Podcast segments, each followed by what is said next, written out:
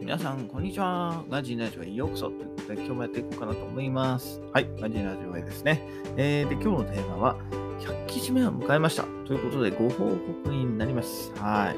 えー、やっとね、記事に、えーブログの方を、えー運営してるんですけれども、えーやっと自分のブログがやっと100記事に到達いたしました。はい、今までありがとうございます。えーここまで来るのにね、9ヶ月かかりましたよ。9ヶ月。だいぶかかりましたね。えーまあ、途中ね、毎日更新をやめたりとかもあったし、えーね、そもそも記事を減らしてね、あの、アドセンス合格するのにね、えー記事を減らしたんですよ。で減らしたんですけど、その減らした記事を間違って消しちゃったりとかね、いろいろ吸ったもんだがあったんですけど、まあね、ようやく、えーここまでね、来ることができました。はい。うん。なかなか長い、えー9ヶ月でしたね。はい。ね、まあ初めてここまで続い初めてにしてはまあ長く続いてんじゃないかなというふうに思ってます。はい。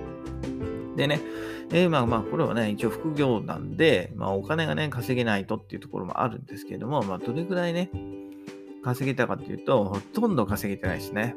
全くではないのかな。まあ救いなのかなっていうところで、えーほとんど稼げないですね。えー実質800円ぐらいですね。全部で。はい。ということで、えーほとんど稼げてないところではあるんですけど、まあ、なんとかね、少しずつ、はい、えお金もできてきたしっていうところで、えこまで続けることができました。ね、えーよくインターネットで見るとね、えー0から1にするまでは大変、一番大変だっていうんでね、えーここまで、はい、一番大変なところをようやく、え通過することができました。